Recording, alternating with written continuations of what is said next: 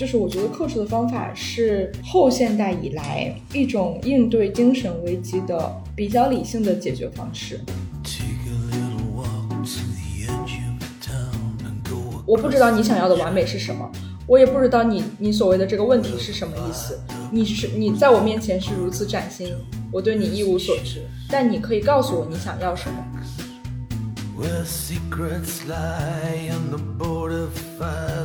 我们要想要知道如何解决一个问题，我们要花百分之九十五的时间去理清这个问题到底是什么。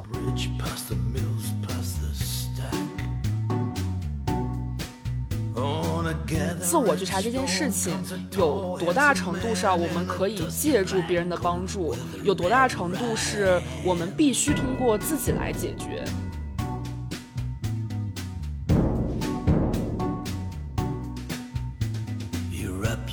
果没有觉知，阅历增加只会带来偏见，经验的累积只会成为限制自己的牢笼。所以说，从另外一个角度上来讲，教练是帮助客户具身认知的学习改变。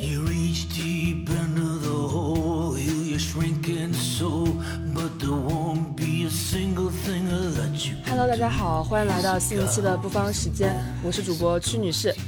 我是小陈。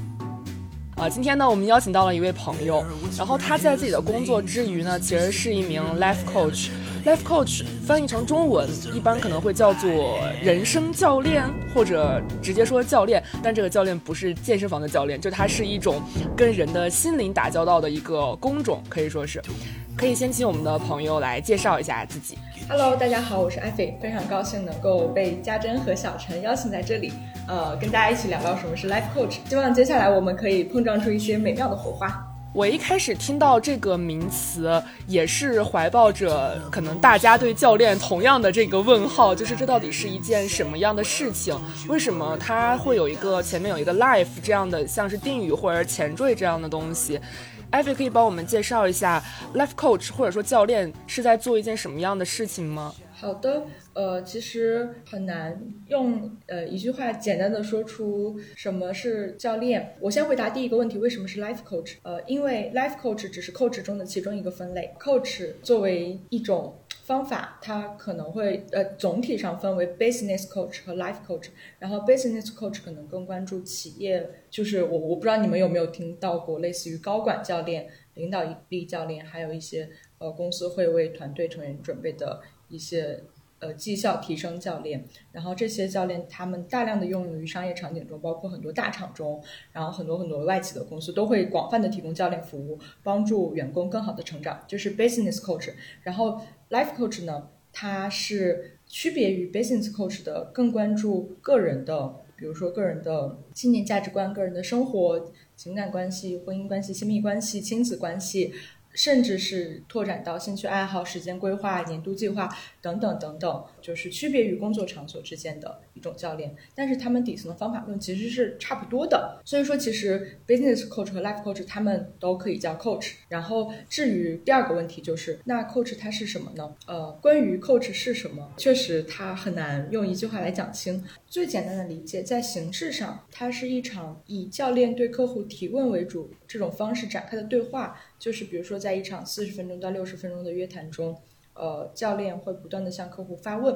然后激发客户的内在觉察，从而去帮助客户解决一些问题。呃，所以从形式上看，可能很多人会觉得教练会比较像心理咨询，但是在其他方面上，教练和心理咨询又有很多不同的地方，比如说在目标上。心理咨询可能会更加关注呃人们的心理疾病或者是心理问题，但是教练是他会更加关注人们的愿景与渴望，他的整场提问都是围绕客户想要实现的是什么进行探索。呃，你也可以理解为他的目标是实现帮助客户实现他想要的改变，比如说想要变得更加自律啊，想要变得更加通透，想要变得更加乐观，想要变得等等等等。无论客户想要实现的是什么。教练都会陪伴着客户来进行，然后那么在关系上呢，呃，教练与客户他们是平等的合作伙伴关系，这跟呃心理咨询或者是培训或者是咨询，他们又显著的区分开了。因为教练的整场过程都不会提供任何建议和指导，不会告诉客户我觉得你应该怎么做，我建议你应该怎么做，绝对不会出现这样的这样的表述。因为他们是一种共舞的关系，通过教练的提问来探索客户，就是这这种提问也是中正客观、不带评价的，而不是我榨着你的评判，不是反问，是是探寻、探寻式的和欣赏式的提问。嗯，对。然后呢，那还有一些其他方式，比如说在在方法上，教练可能会更加关注客户所带来的议题。教练不仅关注客户带来议题，更关注客户思考议题的方式。这句话怎么理解？比如说客户说我想要什么什么什么，那可能教练不会直接去关注这个东西是什么，而是会更多的去关注那是什么让你产生这样的渴望。或者是客户说我想解决一个问题，那教练可能会关注是什么让你把这个定义为一个问题，因为显然就是问题在每个心中都是因人而异的。这为什么你认为这是一个问题？为什么是什么让你如此的想要渴望的去解决它？那么或者是你想解决它的背后，你真正想解决的是什么？教练是从这些方面来进行探寻的。哦，我感觉我听完之后 get 到的两个点是，呃，一个是他是一个清醒的旁观者，就一般说局内人可能自己对于自己现阶段的状态感到迷茫的时候，这时候赵亮就像他在旁边，他能够看清楚你的状态，然后以那种启发式的提问去帮助那个局内人去反观和思考，然后在这个过程中，他也是把。可能大家会用一些标签或者比较抽象概括的词来形容自己的状态，但教练就是要把它抽丝剥茧的给。呃，把这个问题去细化，然后不断的去提问，让他来真正意识到自己的处境，而不是在一个大环境的状态下去对自己的一个抽象的认识。呃，然后第二个就是感觉他不是权威性的，不是说我比你要高出多少，或者是比你更有呃说服力一些，而是说我们俩是一个平等的共同探讨的关系。然后就是了解到这一点之后，其实会首先好奇的是，为什么 FA 会。想要成为一名 coach，或者是你是呃怎么开始了解到这个工种的呢？呃，我先回应你，呃，对于前两个对于教练的感知，首先我我觉得旁观者说对了一半，就是教练他既是一个旁观者，站在旁边，或者是站在一个其他的视角上帮助客户跳出原有的思维，同时又是一个嗯与客户感同身受的人。教练在这两个位置之中。反复的去变换，这里是我想要聊的另外一个点，就是教练的呃方法论，嗯，与纯粹的工具理性是有所区分的，嗯，它不仅仅是运用理性，而且是融合了很多感性，融合了情感，融合了一些一些呃经验上的，然后超验上的这这样层面的东西，所以说呃。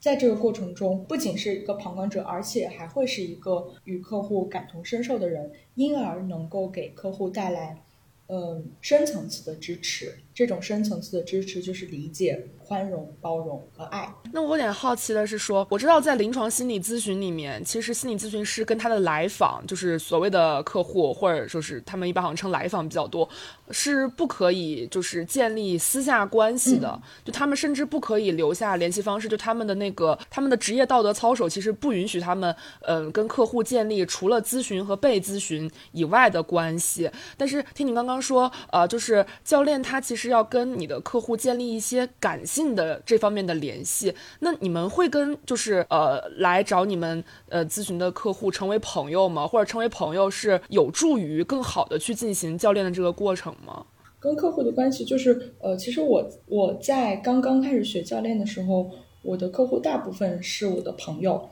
呃，就是教练跟客户之间的关系，其实没有像临床心理学有那么严格的要求啦。然后，但是呃，其实只要是确保这场教练约谈是符合教练的道德规范和准则的，呃，比如说像我刚才提到的，不评判、客观中立，然后同时要严格的保保密，然后以及等等等等。呃，符合他的要求其实都是可以的，呃，但是在这个过程中，确实有一些操作性上的困难，比如说，呃，我我在刚刚开始做教练的时候，我我的第一批客户都是我特别亲密的朋友，然后他们也愿意给我在在我刚开始练习的时候给我特别大的支持，呃，然后到后来，其实我现在越来越多的客户都是陌生人，呃没有见过的人。然后，所以说，呃，我能够感知到，可能对于朋友来说，不管是他作为客户去向教练去探寻这个议题，嗯，并不是所有的议题都适合和自己亲密的朋友去探寻的，对吧？所以说，在这个问题上，理论上只要是客观中正的，然后两个人是合作平等的，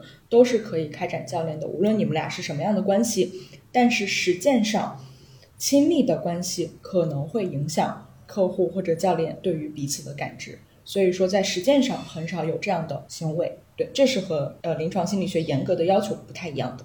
所以其实成为朋友就是不一定会就是使教练这件事情变得更顺更顺畅，就它还是有一个因人而异或者说因情况而异的过程。对对对，是的，是的。然后就是刚刚那个为什么要学教练？我觉我觉得最重要的原因是我在在我读研期间，尤其是研一研二期间，我觉得对未来发展实在是太迷茫了。我觉得我不知道要我我未来要做什么，就是有一种很沉重的负担和压力。就我觉得我如果是现在我不选择一个对的方向，那我之后。一辈子，或者是我要走很长时间的弯路，或者是我可能就就慢下来了，或者是怎么怎么样，就或者是我万一选择这条错误的道路怎么样？我觉得是这样的压力驱使着我去进行更加深入的探寻，因为因为我总觉得如果要很完美的回答，呃，我到底要实现怎样一个找到一个怎样工作的问题，就必须要回答我就是要过好怎样一生这样的问题。所以说你们就是能从我的。这样的一套路径中看出来我的完美主义，我的线性思维，然后来驱使着我有如此巨大的压力，一定要去搞清楚这个问题。但是也正是学习的教练的过程，让我意识到了我这种完美主义。为什么我一定要去完美的解决这个问题呢？为什么我一定要完美的规划出我未来的生活呢？对不对？再就是为什么我现在没有办法找到一份很合适的工作，我之后的人生就就不行了呢？为什么？我找到一份，嗯，所谓的错的工作，就是我人生的弯路呢？其实这些问题都是非常值得我们去思考和探寻的。这些问题也都是在我学教练的过程中一点点去，就是去去化解的。所以说，就是学教练两年，我虽然没有，依然没有找到我未来的生活方向，依然没有一个其实特别明确的目标，但是我已经不再为此而感受到沉重的压力和负担，也不再觉得它是一个问题了。对，我觉得这是我的路径的变化。这个也蛮神奇的，就是我也有几个朋友，他就是我，哎，我总是忍不住拿这个去跟心理咨询对比，因为他们去学心理咨询，其实是因为自己有可能有一些关于人的问题，自己其实是难以解决的。他们其实，嗯，隐隐约约也有一种，他们不是那么信赖别人，有可能会帮他们解决这个问题，所以就会去自己很主动的。寻找一个方法，哎，那你当时有尝试过向教练求助吗？就是在你很无助的时候。对我，我就是在我最无助的时候，就是梦真姐嘛，她推荐我去，要不你去找一场教练约谈吧。然后我就去试了一下，然后我就是第一次的教练约谈，我我我觉得感受非常好，然后。后面我就决定我要自己学这个东西。其实我自己学这个东西，一是我觉得我对这套方法很感兴趣，二是出于省钱的需求。因为我觉得如果我不断的约别人，实在是太贵了，不如我自己学。虽然自己学也很贵，但是但是之后我就说到这里，成为一名合格的教练需要什么样的一些资质或者流程啊？一名合格的教练在国际上现在有一些不同的认证机构。啊，其中最大的认证机构就是 ICF 国际教练联盟，他们对于教练的评级有三个等级：ACC、PCC、MCC，然后分别就是助理级、专业级、专家级和大师级。然后每个级别对应着不同的标准，比如说，呃，助理级需要有一百个小时的实践时数加多少个小时的课程时，呃，课程学习时数。然后 PCC 要有五百个小时的实践时数加呃加什么什么二百五十个小时的课程认证时数。然后 MCC 要有一千两百个小时的实践数等等等等，就是它是有一套非常客观的评级标准的。然后在呃在提交考试录音，就是来申请这个。呃，认证教练的过程中，它有一套非常非常详细的、详细的指标来衡量你是否达到了这些标准。通过这样的方式来来进行评级，所以我我个人觉得其实还是挺规范的，至少就是 ICF 的这套标准是挺规范的。我不知道其他的其他的评级机构有有什么样子的体系，对，但是可能大家的底层原理都差不多。就是一方面是要学习，然后一方面其实是要去实践。然后你自己是不是也要找一个那种叫什么 mentor 之类的，然后来来回应你的一些感受？是的，是的。我们在呃，我在我的那个教练机构，特别良心的一个教练机构里面学习，就是我们整个学习过程，就是我们要去自己找客户做教练练习，然后要上大量的课程，然后同时还要接受定期的督导，主要是这三个方式，就是来帮助我们去一步一步的进阶和了解。明白，所以。像现在它形成了一套比较客观的流程，那这个这个事情在国内，我想它应该还是属于比较初期的一个阶段。它在国外的话，现在 coach 这件事情会是一个嗯很普遍，是一个大家寻求就是心理的帮助或者是呃人生指引的帮助上呃很容易选择一种方式呢。呃，我觉得可能国外总体来说肯定是比国内要更加的普及一些，尤其是在欧美可能会非常的普及。呃，欧美可能已经已经普及到大众生活，就是可能日常。呃，日常生活可能就就会接触到 coach，然后现在我在新加坡，呃，我的感受就是这里的基本上大型的企业都会有 coach，比如说我们公司在我刚入职培训的时候，呃，就就一场培训就是讲什么是 coach，然后如果你呃怎么够利用 coach，然后公司也会有一些免费的名额来帮助你去，就是你可以去免费的预约 coach，然后在国内的话，呃，我们机构的。呃，我了解到我们机构的创始人他们会为腾讯、阿里这样的大厂来进行 coach 的培训和服务，然后但是好像更多的是中高层，然后或者是高管的 coach，很少有基层员工的，我不太了解。反正就是国内可能有一些大型的互联网企业或者是外企会有这样的服务，但是呃，涉及到大众生活领域可能还会比较少。哎，不知道你们有没有看过《亿万》这个美剧？就是我有印象里面那个有个对冲基金，对冲基金里面他们就有一名，我感觉很像你说的这个 coach 的角色，他就是负责对员工进行一些，嗯，你可以说是心理疏导，或者是打气，或者解决一些心理问题。因为可能对冲基金是一个，就是呃，就是反正就是分分秒几百万上下哈，就是所以员工的心理压力都非常大，他们就会有很多的，就是觉得我很差，我我我做不下去了，或者有时候可能会觉得。我我我我我很厉害，就是很自负的情况。然后他们公司的那个 coach 就是负责在员工产生了这样的问题的时候，他们就会跟他约时间，然后跟他进行一个对谈，然后他会鼓励他去就是就是解决这些问题，或者是在心理上重新看待这些事情。他做的事情就跟你说的那种 in house 的这种 coach 就还有点像，有点像，有点像。对，就是说到这里，我我突然有一个想法，就是我我其实一直都很困惑，他为什么叫 coach？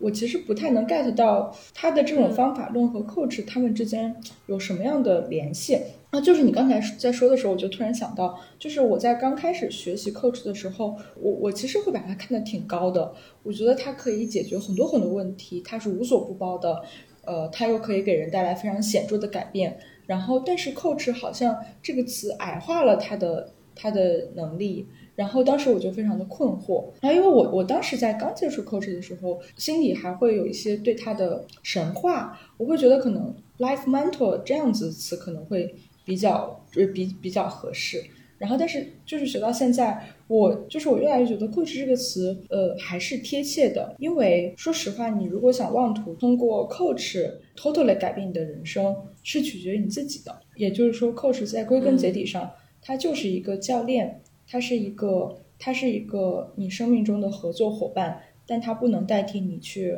完成你的人生，不能代替你去做决定，所以他就是一个 coach。因为如果我们神化他，把他拉到更高的、更高的位置，然后觉得他能改变每个人的人生，那是显然是不可能的。因为，因为他并不会对你的人生提出任何指导和建议，所有的东西都是你内在的那个更加智慧的你自己。对于你自己的建议，都是你自己对于你自这个问题的定义和梳理，都是以你为主的。但是，但是很多时候，可能我们在在巨大的痛苦之中，或者是或者是在呃某种困境之中，我们很难跳出来。那那其实 coach 就是一个就是拉你一把的人，并不是一个拖着你往前走的人。对，所以说我现在觉得 coach 这个词是恰当的，就是这样一个角色。我们不能神化他，觉得他。无所不包，可以改变你的人生，就是所谓，就是凡是有这样的宣扬的，我觉得都是骗子。对，他只是一个你生活中的助力的合作伙伴，但是有的时候这种助力又如此的重要。其实我就是现在已经感觉到有一种矛盾在了，就是理性和感性的矛盾。因为，呃，coach 它相当于是帮助你认清自己、了解自己，甚至是给予你情感上的支持，就相当于是说让你自己有一个自洽的逻辑理解自己。但是另一方面，就是有时候可能。我不知道是不是像心理咨询，他就会给一些理性的建议，就是说他不仅要做自己，可能有时候也需要去认识环境，然后对自己做出一些改变。因为我自己在和朋友聊天的时候，有时候我也会陷入一种困境，就是我有时候会有理性的提醒自己说这样做给他这个建议是不是对他更好，但是我自己拿不准。但如果是从朋友理解他的角度，我就会说你做你自己就好。我觉得这两方面其实它会导向两种不同的行为选择。作为 coach，他可能就更多的是让他保持他自己本来的样子，理解自己本来的样子，这样对他来说是最好的吗？当我们在讨论什么是对一个人最好的时候，我们要定义什么是好，什么是坏。那在 coach 的哲学中，他认为你想要实现的那个东西对你来说就是最好的。正因为此。他不会提出任何的建议，不会提出任何的方向性的引导，而很多时候，其实客户自己也知道理性中我应该怎样，但我就是做不到呀，对吧？在教练中，他关注的依然是客户最终想要实现的那个东西是什么。那其实如果能够理清他想要去到的那个地方是什么，很多问题就解决了。对于最终目标的梳理，如何解决所谓的理性和感性的矛盾？我想回答的是这个问题。我们现在看起来，所仿佛仿佛理性理性的思维方式和感性的思维方式是有矛盾的，对吧？但是我们要知道，无论是理性的方式还是感性的方式，它最终一定是为一个目的服务的。那么这个目的是什么？对于它的梳理，如果我们能够深层次的理清，那么客户自然会找到一个最优的路径去抵达这里。这个路径很有可能是结合了理性和感性的，而不是两极分化的，而不是一定要二选一的，它一定是融合的。嗯，为什么不能既有理性又有感性呢？因为我最终其实我就想要到达那里，那个地方可能是很抽象的幸福快乐，也也很有可能是非常具象的一套大房子或者是什么什么东西。但是无论，但是我既已经明确了那个目标，我就知道我我我路上我应该以怎样的方式去去抵达那里。感性理性只是我的工具而已。我觉得听上去特别像教练，他其实是在帮助这个客户找到了他的那个刚刚我们说的最想，可能是最好的，找到那个最想。然后至于到达这个最想，或者是到达这个最好。客户想选择什么样的方式，或者是他知道是最好，但是他仍然选择让这个在现阶段呃放在排序的第二位，那这个可能是他结合当下更好的选择。这个其实是我们都尊重的，就可以这么理解嘛？就是我们其实是想找到最根源的和最坦诚的那样那样一个东西。然后至于在这个东西，就是你你知道你想要这个，但是你现在的情况下你还是。嗯，不会去追追求它，或者是不会全力追求它。那这个其实是你个人的一个选择。其实这个结合了你的理性，就是客户自己的理性。你的理性可能告诉你，嗯，现在它不适合作为你的呃最优选，这个是没有问题的。我听上去像是这样一个过程，不知道理解的对不对？嗯嗯，对，我觉我觉得还是挺准确的。呃，因为呃，教练的另另外一个哲学，其实可能就是我们要想要知道如何解决一个问题，我们要花百分之九十五的时间去理清这个问题到底是什么。这句话好像是爱因斯坦说的。嗯，其实路径和动力自然而然就有了，它是一个后期的行动，是一个水到渠成的过程。对很多人，就是之所以感到迷茫，之所以没有动力，然后没有内驱力，就是因为其实他并不真的清楚他想要的是什么。那找到想要的是什么这个事情，听上去本身它也应该非常的漫长，就肯定不是跟教练我我们聊一两次天这样的，我觉得就可以做到的。那在这个过程当中，我们是怎么一步一步的逼近最后这个有点像是最底层的这个东西的呢？我想它应该是个比较长期的过程。确实，所以说这个长期的过程体现为，其实教练约谈最好是项目制的，比如说在这几周的时间内，然后我们围绕一个共同目标来去实现，而且这个想要它也不一定是终极的人生目标嘛，它可能是比如说在近期的一段时间，比如说我在这一年中，我最终想要的是什么。就是它一定是有一个时间维度的，就是这个想要它一定是跟时间相结合的。那我们厘清时间维度上的想要，我们就可以知道我们怎样去达到拿到那个答案。比如说，客户想要说，我想要知道我这一生的最终目的是什么，那肯定是不现实的，对吧？我们不可能花几个月的时间就探清你一生想要的那个最终目的是什么。我们最有可行性的就是我们花两周的时间去探寻出你接下来一年想做什么，这个是非常实切实可行的。所以说，在教练的过程中，然后可能我们。我们一定是要考虑它的可行性的，这个可行性一定是与时间相关的。那我还好奇的是，说我听上去感觉教练他核心的这个过程其实就是两个人对谈。除了这个过程本身，比如说前期你需要知道这个人更多的资料吗？或者说后期你会对他进行一些跟踪吗？就是整体的这个流程，还有可能除了对谈以外，还可能包括什么样的环节？呃，如果是一场项目的话，比如说一场呃四到五次的约谈，然后我们可能会在约谈之前就先简单的聊一下，简单聊一下他现在状态状况是什么样子的，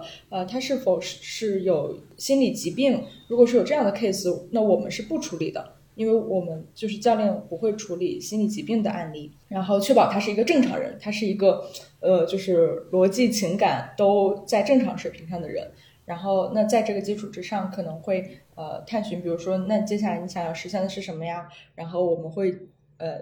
初步的设设定一个目标，就不能说呃我接下来就想随便聊一聊，或者说我我其实也不知道我想干什么，我们先聊聊看看我们能干什么。就如果是这样的话，其实也很难走下去。因因为归根结底，这条路是客户自己的人生之路。如果你自己的 intention 都是如此的随便的话，那我们很难说我们最终的目结果能够达到什么想要的结果。所以说，嗯，就是确保客户的 intention，他来教练乐团的发心是他是想要改变自己，而不是说他觉得现在不好。我不想要这个，但我又不太想改变。我太痛苦了，我只是想寻求安慰，但我其实不想做什么改变。对，一定要确保客户的 intention，他是我，我比如说我想要实现改变，我现在很好，我知道我很好，我想要更好，这样是完全 OK 的。或者是我现在不好，我想要变好，这样也是完全 OK 的。但是不能说我我其实我也不知道我想干什么。只要确保这些东西，然后之后我们的接下来就可以制定目标，然后制定里程碑。然后制定约谈的方法，制定约谈次数，然后这些细节再再商定。刚刚听上去，我突然感觉，哎，来找教练的人本身，他其实不是所有人都都可以。就是我感觉好像要满足两个特质，第一个是他是有行动力的，就是就是像你刚刚说的，他不能就是不想动、不想改，那你聊了也没有什么大用。其次是我觉得他其实自己得有一定的问题意识，就是他好像得明白，他在这个环境下，就是他的这种不安、他的焦虑，他得先给他圈定在一个大的事情上，比如说我现在找不到工作，或者是我现在呃我对我的工作不满意，或者是呃我对我的生活状态不满意，或者是我对我的情感不满意，或者是我对我的更一。个细分的东西，我产生了一些问题。就他其实已经要把自己的情绪，呃，有点像已经要归因到一个这个短期内，而且甚至可改变的一个问题上。那这两点的情况下，他来找教练约谈，他其实才能实现一个更深入的，或者说更直接的、更有效的这样一个对谈。对对对，是的，是的。这也就是，呃，这也就是其实教练对客户也是有要求的。如果一个人完全对自己没有任何内在觉察，那他可能不太适合教练这种方法，呃，所以说教练他是一种，他是一种方法，但是他不适合所有人。就像每种方法都有不同的更加适合的人嘛。心理约谈、心理咨询更加适合某些人，然后教练更加适合某些人，然后疗愈更加适合某些人，咨询更加适合某些人，就是不同的方法适合不同的人。所以对于每个人来说，你不一定不一定就是你需要一个教练，你可能需要的是别的什么东西。但是有些人。他可能会比较喜欢教练的方法。coach 的源流发展，这个你感觉就是是是是有是有的吗？因为我不知道有没有，害怕是没有的。就是比如说从开始产生到变化。我我其实没有专门研究过，但是我听到的某一个版本大概是上世纪的八九十年代，然后一群欧美的就是各个行业的精英和大师，然后什么来自管理学的、艺术学的，然后什么心理学的，然后神经科学的，然后这样这样一群人，他们共同讨论出了一种新的方法，然后这个方法他们命名为 Coach，国际教练联盟就诞生了。然后在这个在这个基础之上。然后他们又不断的去完善这个方法，去去制定系统的、客观的、可衡量的标准，然后去不断的演变和发展，然后变成了现在的这样子，就是我听到的源流版本。然后从更大的，从更大的历史维度上来说，我觉得就是我觉得 coach 的方法是后现代以来一种应对精神危机的。比较理性的解决方式，就是这个，这这也是我的一个初步的想法，我没有把它形成系统的理论，我我之后可能可能会总结一下。那我现在感觉大概就是，为什么为什么我们我们这个时代的人会接触到 coach 这种方式？因为古代好像，哦，古代也有苏格拉底的提问的方式嘛，不断的向人发问，然后来来追来探探求本源，探求探求某些更加深层次的想法。其实就是那那现在为什么会形成一种有体系的商业化的，我们可以叫为一种消费品式的对于内心的探寻的这样一种东西呢？对吧？为什么会它会成为一种成熟的消费品？然后我我觉得是跟整个后现代的精神危机是有关的。在上帝死后，在对于宗教的祛魅之后，我们进入了世俗化的时代，然后。全人类都进入了，都都从一个有神的世界走向了一个无神的世界，然后在世俗化的过程中，很多信仰、信念信仰、信念崩塌了。那么尼采就提出，呃，我我们就是人生本来没有意义，但是我们可以积极构建我们的意义。所以说，我觉得很很大程度上，教练的非常底层的哲学是建立在尼采的这种积极的虚无主义的基础之上的。我们人生本来毫无意义。没有上帝，没有神，没有一个一定要抵达的使命，没有地狱，没有天堂。但是我们可以积极编织我们的人生故事，编织我们的意义。然后来积极的实现我们想要实现的那个东西，而教练就是帮助你知道你想实现的这个东西是什么，然后帮助你去更好的实现你想要实现的东西。我我觉得最底层的逻辑就是这样的。然后那那其实为了践行这个积极的虚无主义的这样的理念，有很多很多不同的方法、不同的流派，然后产生教练。我我觉得只是其中一个其中一个流派而已。它更加的融合，更加的兼容并包。它并不是用纯粹的工具理性，一步一步的我应该怎么样。然后我为了实现一个最优解，然后最终进入到一个功利主义的一个困境之中。它不是这样的，它它还融合了一些，嗯，融合了一些更加感性的，然后内在探寻的、超验性的，就是一些东西。因为因为我们在学习教练的过程中，也有在学习冥想，有有因因为冥想其实它又是一个跟禅宗，就是正念。然后就是这这一这个流派过来的，然后他他强调的是身心合一，然后对于身体的觉察，然后就是也就是教练他是一个特别综合的一个大杂烩，融合了这么这么多东西，生成了一套现在来看相对来说比较成熟的消费品，然后在这个时代售卖给这些迷茫的人们，售卖给这些在后现代之后。没有什么信仰，没有什么人生目标，但想要积极的寻求人生意义的人，就是我我理解是这样一个东西。嗯，冥想也会是教练中的一个必须的 part 吗？还是它是一个就是辅助性的，或者怎么样？它是一个辅助性的工具。呃，因为冥想，冥想对人的训练其实训练的自我觉察，训练的是和很多人会觉得冥想冥想的目的在于什么都不想。这是不对的。冥想的目的训练的是我知道我在想什么，我知道我对我的想法是有觉知的。所以说，训练的其实是自我觉察。那其实自我觉察是教练中非常重要的一个能力。教练推进的一个底层能力就是自我觉察。就是比如说，在在教练发问的过程中，很多时候涉及到对于客户想法的探寻，对于客户信念价值观的探寻，那就要求客户要能够。诚实的、坦诚的，或者是嗯，精微的觉察到自己的想法。之所以要做出这个决定，是出于这样的想法。不同的觉察能力的客户，对于教练的效果也是完全不一样的。如果觉察能力很强的客户，可能一两个问题他就开了，他就串起来了，因为他能够知道他的这些东西。然后，但是如果对于觉察能力很差的客户，你可能问他一个什么是你想要的，就是这种东西对他来说非常非常困难。因为，因为他很少去去内观自己的想法到底是什么，他不太 care 自己的想法，他一直都在接受外界的想法是什么样的。刚刚这个会让我想起来，就是，呃，因为提到尼采嘛，就是在那个《查拉图斯特拉如是说》里面，他有一篇是讲德性讲坛，然后它里面就是说清醒才能拥有好的睡眠。他那个德性讲坛就是给你讲你要怎么才能安睡，然后就会说你要在白天大笑十次，并且欢快，否则就会就是你的肠胃会在夜间扰乱你。然后还有就是你要在呃白天十次的克制自己，不要有太多。追求，然后要十次的调和自己，保持一种顺从，然后还要十次的去总结真理。就是他在里面提了这样四十个想法，然后让你在白天保持清醒，然后有一些自己道德上的那种规训，然后才能够在晚上安然入睡。他好像是呃给了你一些行为方式，然后让你可以对自己达到呃清醒的认知。但有时候我会觉得，大多数人他都是在。逃避对自己有一个清醒的认知，或者是反省的，因为这是对自己有比较大损耗的一件事情。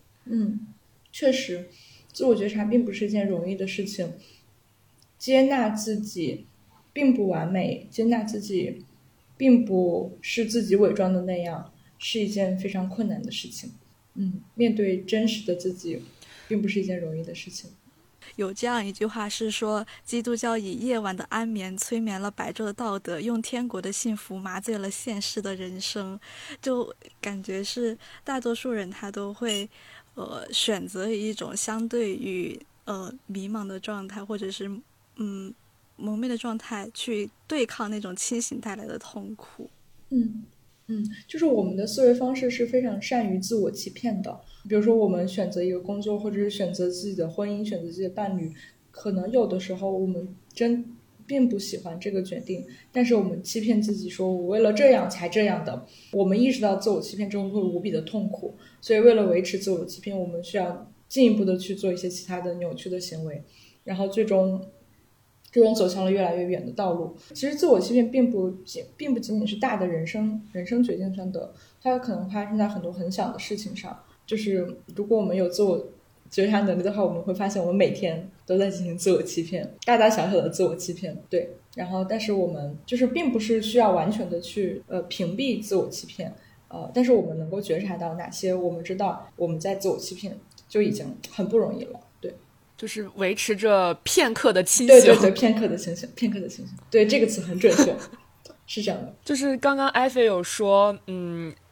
就是教练很像是后现代的时候，他成为一个消费品，跟就是无论是思想渊源还是大环境的这种状况，呃，都有一些关系。我听上去也觉得，就是它很像是一套解决方案，然后这套解决方案。就是它有多种多样的工具在其中，然后来帮助大家来解决自己的问题。那我不知道艾菲在做教练的过程当中有没有遇见过对你特别有依赖性的这种咨询客户。因为我在想，就如果我是一个有问题的人，当我找到一个教练的时候，我很可能会把它当成一个像救命稻草一样东西。然后，如果我在进行了几次对谈，我感觉自己有了一些呃明显的一些更清醒，或者是更加的嗯认认清自己，那我可能以后有什么问题，有我也许都想找这个教练去求教。你会遇见这样的情况吗？我遇到过，然后。这样的情况，然后就是我有一个客户，他就是约谈了，找我约谈了很长很长时间，嗯，然后呃，其实我能够觉察到，每一次他找我来约谈，他其实没有想好他想聊什么，每次的议题都是现象的，想很长很长时间，然后可能我们每次在结束的时候，我们兴高采烈的做出了一个行动方案，但是他很少去真的，很少会去真的。做出那个行动计划，或者是我发现我们其实每一次约谈反来覆去都是那几个问题，反反复复的出现，然后其实没有什么太大的进展。就是我就意识到这个客户其实是来寻求安抚的，而不是来寻求改变的。他只是想要找个人跟他认真的倾听他，跟他聊聊天，然后找到片刻的片刻的被信任、被包容的感觉。然后继续沉浸在他原有的模式之中而已。你会跟他点破这一点吗？我会的，我会的。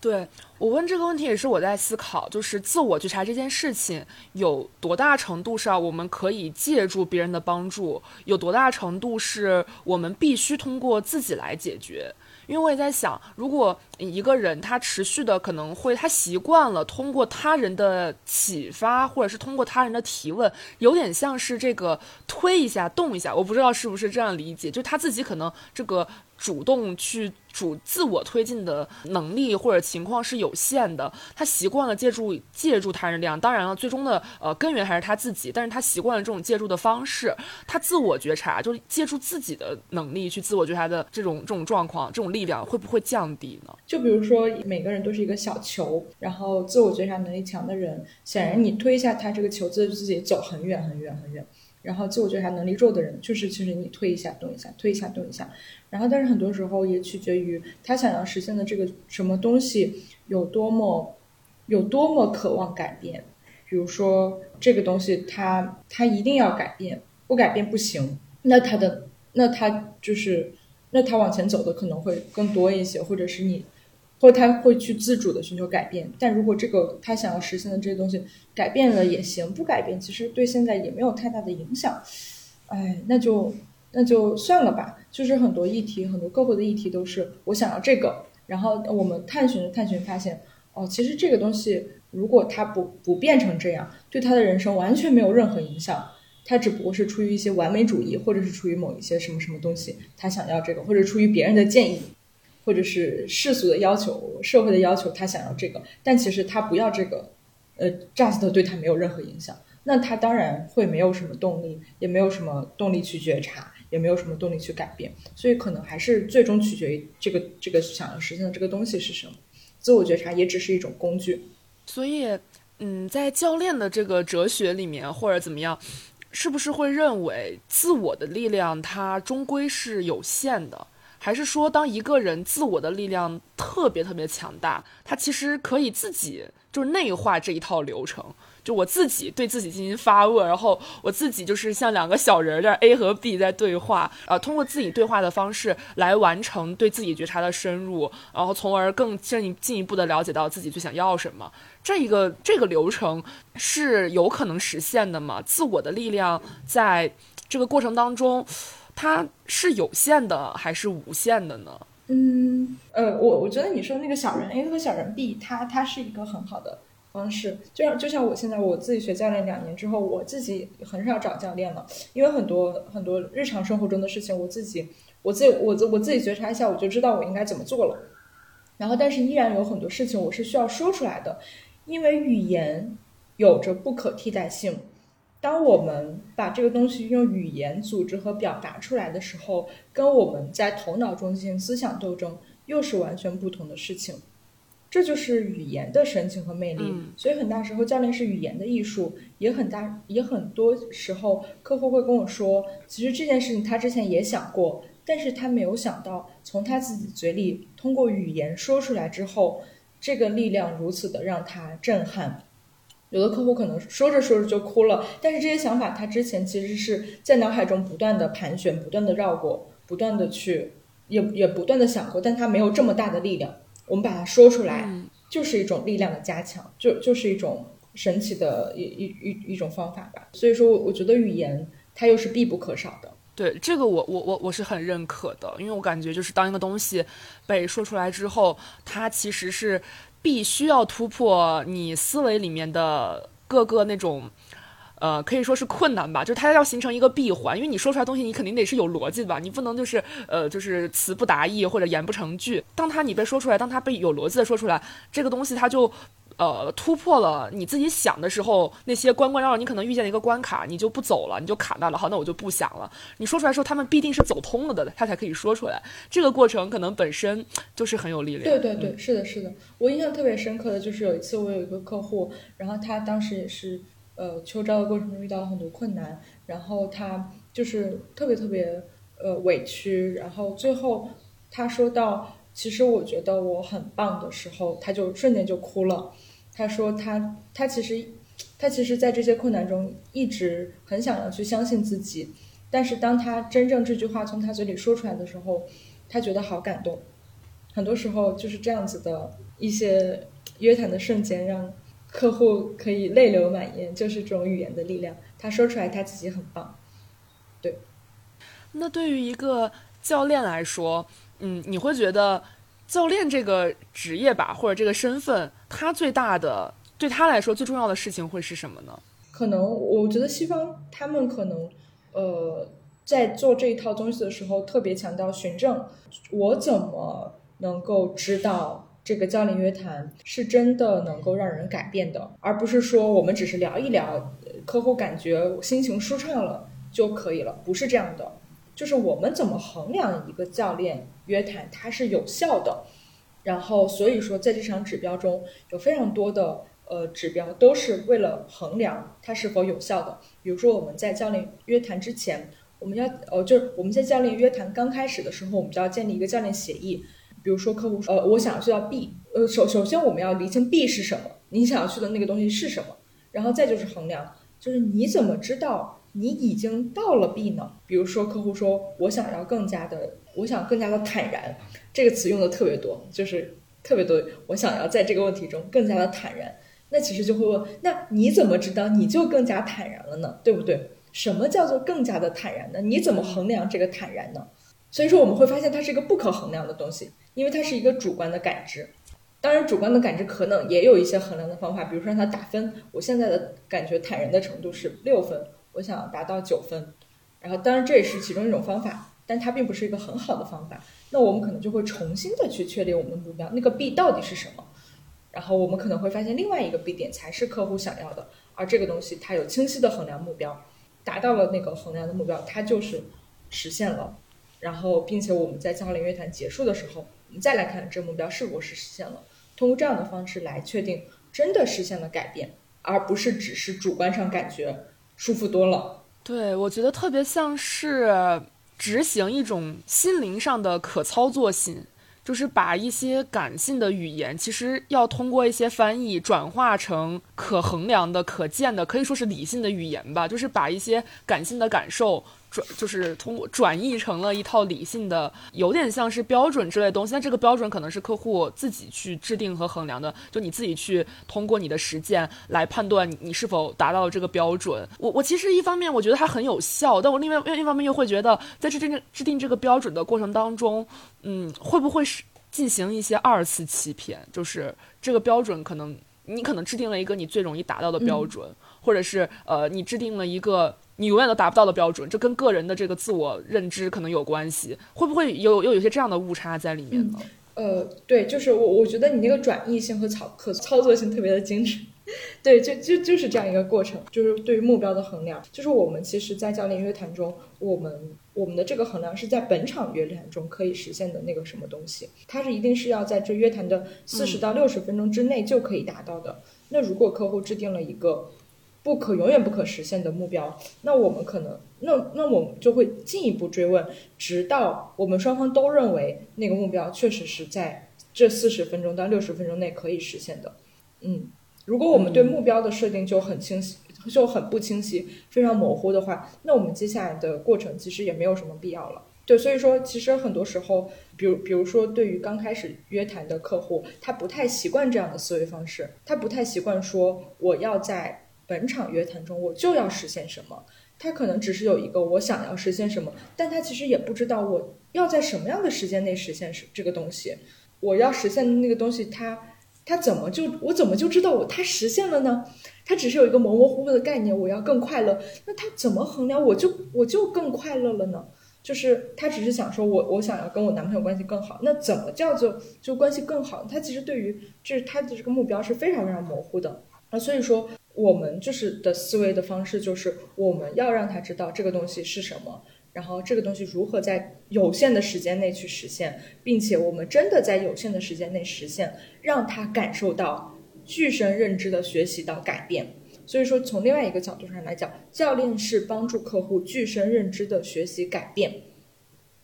我不知道，就是我需不需要去进一步的解释具身认知，因为我们很多时候都是道理都懂，但永远过不好这一生嘛。因为我们，因为因为道理，我们懂的那个道理是我们无法在体验上感受到的，但是在教练约图这种改变是一种体验上的改变，是一种具身认知，是我真的经历了改变。比如说客户，呃，刚来的时候，就是在约谈开始的时候，他觉得非常的愤怒或者非常的紧张，然后他约谈之后情绪消失了，呃，情绪平稳了，然后变成了他想要的那个状态，这就是一种具身认知的改变。我真正体验到了不同，体验到了体验到了不一样，然后这样子的经历其实是非常宝贵的。对，明白。就是说到这，说到这里，我我我又想到，我又想到一种，就是关于未来的预期，就是关，就是就是改变而带来的预期，就是因为我我会发现，呃，我会发现大部分的客户他们都会有一种线性思维，我现在不好，我未来也不好，呃，就是我现在这个问题有问题，然后之后就再也不会变好了，就是对于未来的预期。是是线性的，然后其其实一般来找这聊约谈，肯定是都是遇到什么事儿，很少说我什么事儿都没有，我我来去约谈，就是这种情况是不太多的。那那在这种有什么事儿遇到什么不太好的事情的时候，就客户就很容易陷入到一种，就是我现在不好，那我之后就完蛋了。然后我人生人生就没有希望了，这样的线性思维中，并且他很难相信自己会变好。所以说，刚才我所说的具身认知的改变，就是让客户真正的体验到我有在变好，肉眼可见的变好，可衡量的变好，真的变好了，而且变好变得是我想要的那个样子。那么他经历这样的体验，他自然就会有更多的信心，更多的力量来去接走继续接下来的人生道路。这也是教练作为一个。鼓励人就是就是帮助客户成长的人的一个角色，他所起到的作用就是帮助客户真正体验到改变，让他有更多的信心、更多的力量继续的前行。这是我理解的。就是关于教练这种对话的方式，呃，就是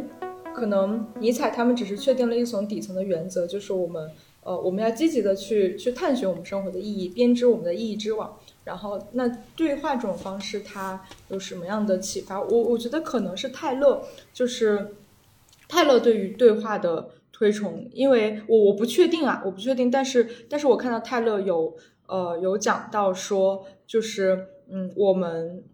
就是自我无法凭空的创建自己的意义和价值标准，然后。因为，因为自我它只是一个，它只是一个点，然后意义和价值标准一定是在他人的互动之中产生的，对吧？然后，所以说我们只能，我们只能去选用和改造已有的价值尺度，然后，所以说就是正因如此，个人的选择依然仍然必要，但是对话和反思才有意义。所以说，一方面就是我们要遵循自己的内心感受，另一方面我们又不不能陷入唯我论的独白，我们要积极的介入对话和反思。呃，这就是为什么刚才回答家政的问题，一个人他脑子里想 A 对 B，B 对 B 也是可以的，但是其实，在教练约谈中。教练的提问也是会对客户产生影响的，他一定是他教练约谈一定是两个灵两个人之间的互动，一定是灵魂和灵魂之间的碰撞。虽然教练的评判客观中正的，但是每个人的客观中正，一个教练的客观中正和另外一个客观的教练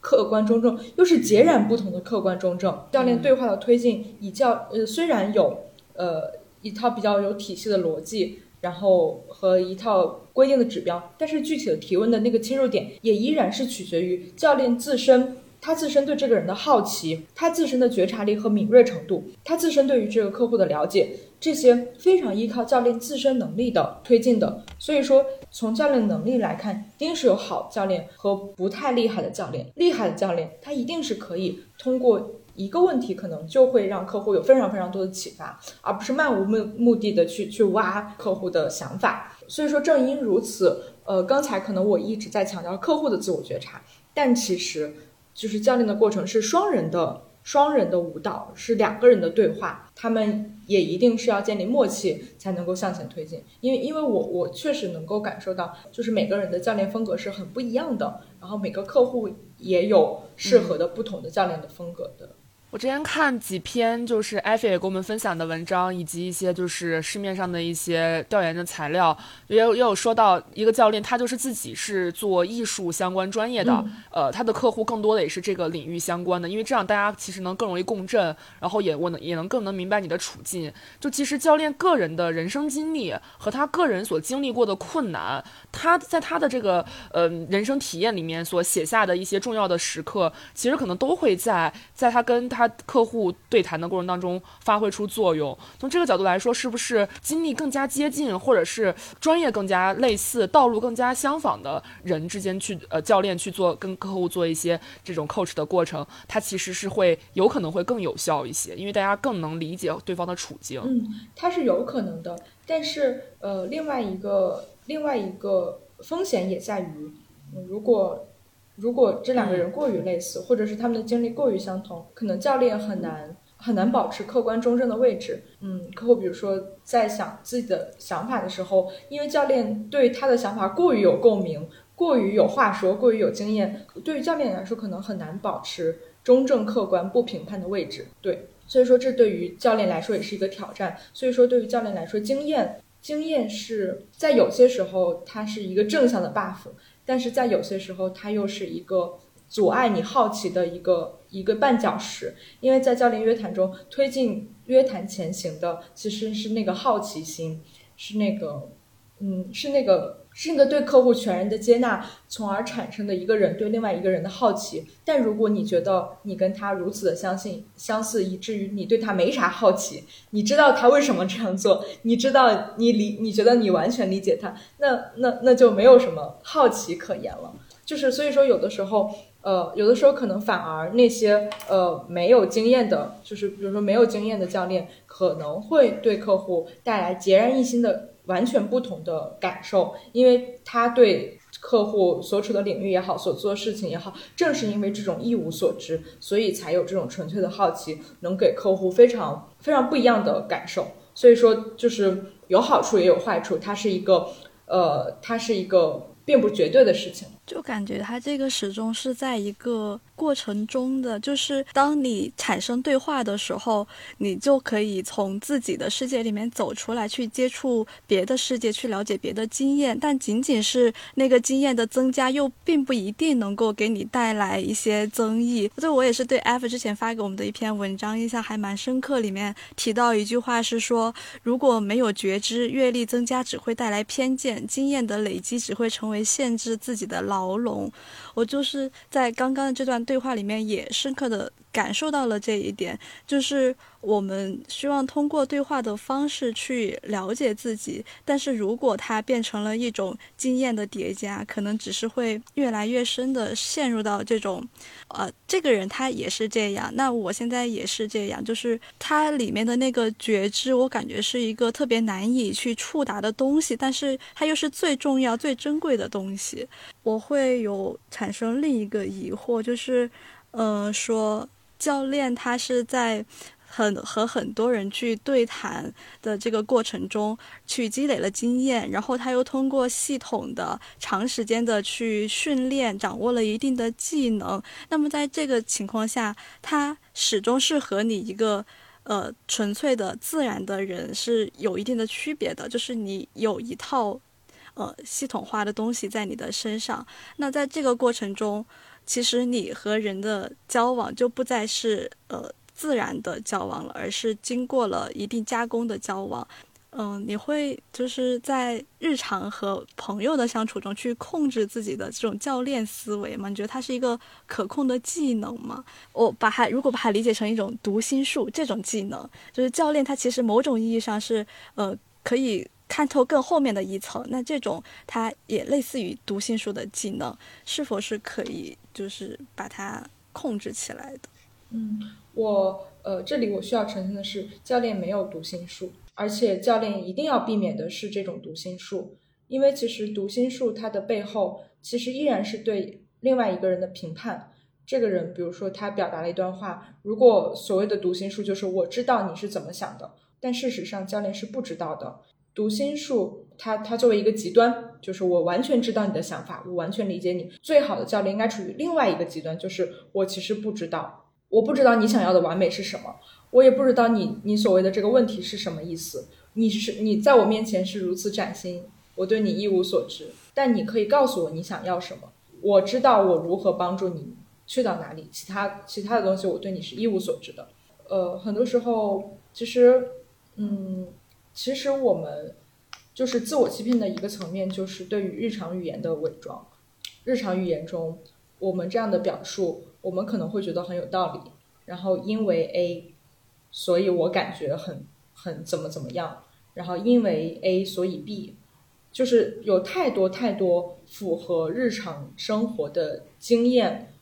逻辑、思维方式，但他们正是我们的卡点，所以教练所要质疑的正是这种我们日常生活中可能会觉得习以为常的东西。日常生活中习以为常的逻辑，社会规范中习以为常的这些，因为 A 所以 B，这些这些因果关系，这些各种各样的逻辑，教练需要治理的是这样的，是这样的逻辑，所以他是不知道的，这也是教练为什么一直在发问的原因。所以最关键的点在于不加评判。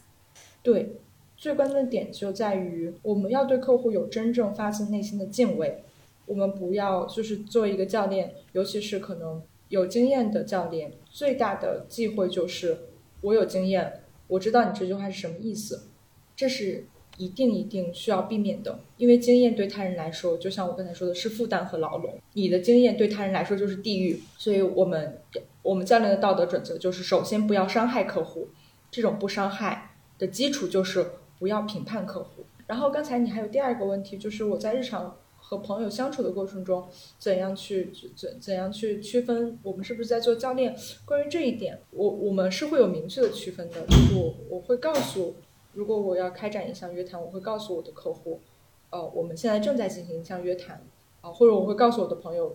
有有这么一个方法，它叫做教练的方法，它是什么什么东西，它的原则是什么什么。如果你想体验的一下，我们现在可以开始，它是有一个 action 的这样一个一一个按钮的。